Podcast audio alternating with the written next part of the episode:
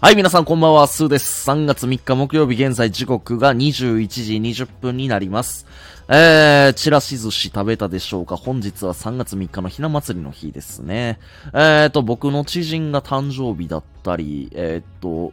僕のじ、もう亡くなったおじいちゃんかな。おじいちゃんも今日誕生日やったりと、なんか僕の周りはひな祭りの日に、えっと、男性が誕生日っていう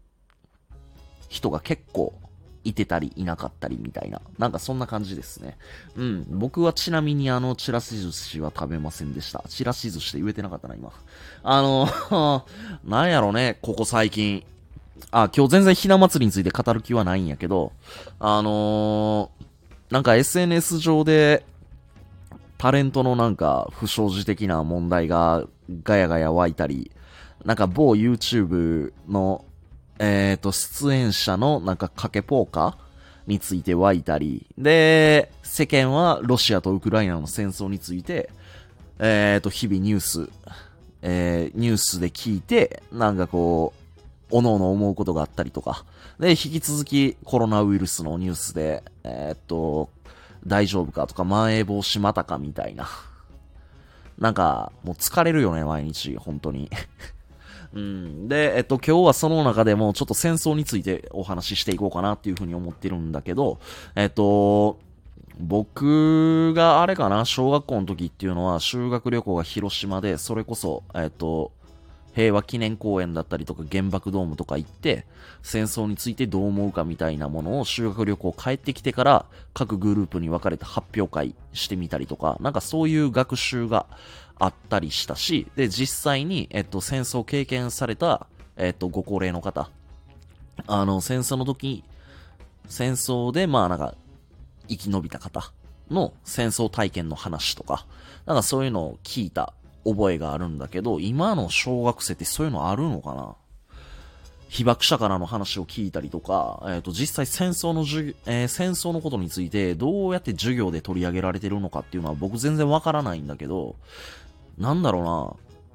今の子供たちってどう見えんのかな、戦争っていうのが。なんか俺らの、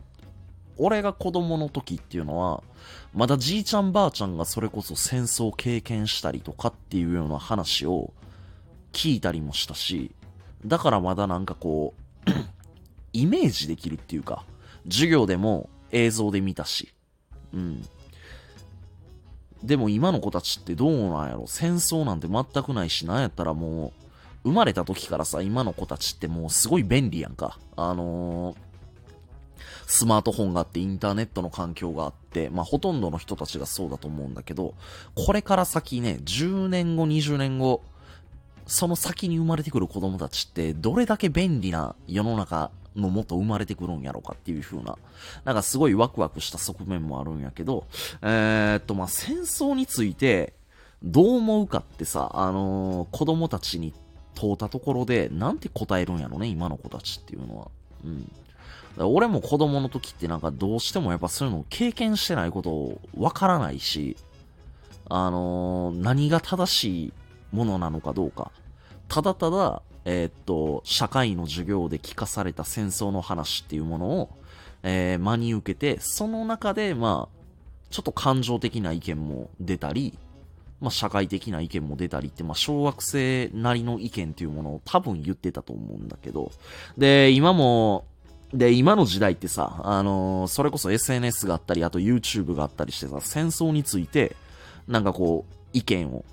もう言論の自由じゃないけれども、みんな言いたい放題。で、YouTube の中では、ちょっと歴史に詳しい人だったら、この戦争の裏にはこういうことがあってとか、なんかいろいろ言っちゃうやんか。あのーまあ中にはこの戦争なんか本当にもうなんかやらせたとか言う人とかもいてるし、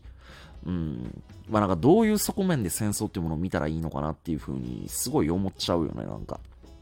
あのー知識自慢の人が知識をペラペラペラペラさ、あのこの戦争の裏の真実はみたいな感じで YouTube 上げちゃうと、やっぱ嫌でも再生回数伸びちゃうし、で、それを見る人っていうのが、やっぱり大人から子供まで、あの、スマホ1台あれば自由に見ちゃえるような時代だから、まあ、実際にそこで喋ってはる人の言ってることと、テレビで取り上げてる、メディアが取り上げてる、あのーロシアとウクライナの戦争についての情報がもうまるっきり違うみたいな。うん。ってなると、何を信じていいのかわからないよな、みたいな。なんかそういう風に陥っちゃう。で、あの、そんな気持ちになるから世の中って結局何を信じていいんだろうか、みたいな。なんか、そういう人も結構増えてきて、で、まあ、コロナもそうじゃないですか、結局。うん。あの、ただの風邪っていう人もいれば、あの、とても深刻な、あの、ウイルスだっていう人もいるし、まあ結局これも何を信じていいかわからない。ただまあ、コロナに関しても戦争に関してもそうだけど、あのー、何が本当なのかっていうのはわからないけれど少なくとも大切な命っていうものが、えー、数々と犠牲にされていってるっていうその事実はやっぱり変わらないことだし、えー、そこに対してなんか自分たちも思うこととか、できることって何か一つあるんじゃないかな、みたいな。うん。なんかそういう話し合い、なんか前向きな話し合いができたらいいですよね、なんか。なんかこういう時に限って結構陰謀論者の人たちって結構陰謀論語るのが好きやったりとかさ、あの、知識でマウント取ってきたりとか、あの、そんなん気にすることないよとか、あの、まあ、それが正しいのかもしれないけれど、あの、そういう説があるってことは。でも、まあ、本当にこういうのって捉え方次第やなっていう風に思うし、うーん、なんとも難しいですよね、本当。あの、プーチンさんが結構、もともとあの、あの人過激な人だから、あのー、日本もなんか終わるみたいなことを言ってるみたいだけど、まあでも実際どうなんやろうね、ほんと。うん。で、まあ、こういう時に、俺はどうするかっていうと、まあ、あの、引き続きね、あの、コロナが出た時からもう俺ずっと言ってるんだけど、あの、世の中でどういうことが起きてようと、やっぱり日々自分がしたいことっていうもの、それをやると。うん。あの、戦争に巻き込まれてる地域の人たちが自由を奪われているから、じゃあ、俺たち好き勝手やっちゃいけないのかって言ったら、俺はそういうわけではないと思ってるし、うん、むしろやっぱ、ね、あのー、日本人に生まれてきて、今この、この日本っていうところで今生かされている命っていうものに感謝して、なんていうのかな。その上で、やっぱり、好きなことできる環境下にいる人たちは好きなことをやっぱしたらいいと思うし、あのー、自分の素直な気持ちに、心のままにしたいこと、あのー、存分にやったらいいんじゃないかなってやっぱり俺は思う。うん。あのー、こんな時に限ってみたいな。例えばコロナ、えー、コロナですごい大変な時に限ってみたいな。なんでこんな時に飲みに行ったりしてんのって言うけど、でもその飲み屋を経営してるお店だってあるわけやし。あのー、飲み屋を救うために俺は飲みに行くんだっていう人はなかなかおらんやろうけれど、でも少なくとも、例えば知り合いが飲食店やってるって言ったらそこ助けに行ったりとかさ、できるわけやし、うーん、なんかね、あのー、ちょっとメディアに自分の感情まで持っていかれちゃってる人っていうのがすごいいて、なんか最近悲しいよなって思うよね、本当に。うん。SNS とか見てても、どっからこんな意見言えんのみたいな。なんかそんな人もすごいいたりするし、あの、どの目線で喋ってんねんみたいなね。あの、で、結構 SNS って、あの、SNS が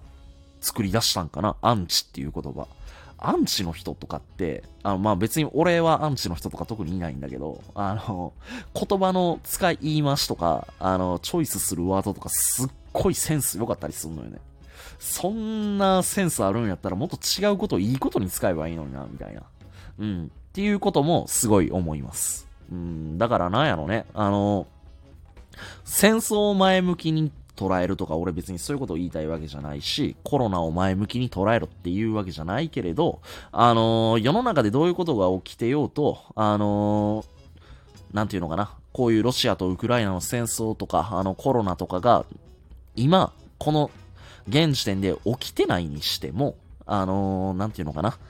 ちょっと日々の生活に疲れて、あのー、感情に左右されてる人とかいると思うんだけど、今一度やっぱ感情に左右されるんじゃなくて、あの、ネガティブなこと考えたところで、あのー、時間は過ぎていくだけやし、うん。あのもっともっといいことにね、向き合って、少しでも、あの自分の人生を前向きに生きようっていうような、なんかそういう意識を持って生きていくことってすごい大事なんじゃないかなって思う。うん。あの、コロナとか戦争とかいろんな説が言われてる中で何が真実なのかとかってもうそんなん追求しだしたら、キリがないし、あのー、そういうことしたがる人に限って結構ね、メンタルやられちゃうっていう人が結構いるから、なんか不思議よね。あの、メンタルやられちゃう人に限ってそういうのを聞いてしまうとか見てしまうとか調べてしまうとか、あの、あるよね、そういうの。もうそんなん全然どうでもええわ、みたいな感じで、堂々と生きてる人がなんか結構たたくましかったりするし、あの、俺は結構調べたりするのすごい好きなんだけど、別にあの、それによって左右されたりするわけじゃないし、あの、俺が調べた結果で、これが正しいんやって思ったことも、じゃあそれがなんで正しいんですかって、言われたらね、なかなか裏取れるもんもないやろし、めっちゃ極端な話したら、あのー、歴史の教科書に載ってる事実だって、これが本当に事実なのかっていうのを裏取れるかって言ったら、まあ研究者の人たちもなかなか難しいよね。そういう文献が残ってたとか、しか言いようがないやんか。その文献が本物なんですかって聞かれたら、まあ、こういう話しとったらほんまにキリがないし、ただのヘリクスで終わっちゃうような、そんな会話になっちゃうから。あのーまあ何が正しいか正しくないかじゃなくて、どうやったら楽しく生きれるか生きていけないかみたいな、そういうところに向き合ってもらって、楽しいっていう、あのー、選択肢をぜひ選んでもらって、えー、明日もまた一日楽しく生きていこうではありませんかっていうことで、早く皆さん今日は寝ましょうか。はい。えー、俺もちょっと筋トレやりすぎて、しんどいんやけど、でもしんどいって言ったらあかんな。あのー筋肉痛が成長痛に変わり、この成長痛が今体で感じられていることに感謝して、楽しんで生きていきたいと思います。それでは今日の、えー、配信ご清聴いただきましてありがとうございました。えー、まだ3月3日終わってないんで、引き続きひな祭り、えー、ちらし寿司など家族で召し上がってください。えー、それではありがとうございました。バイバイ。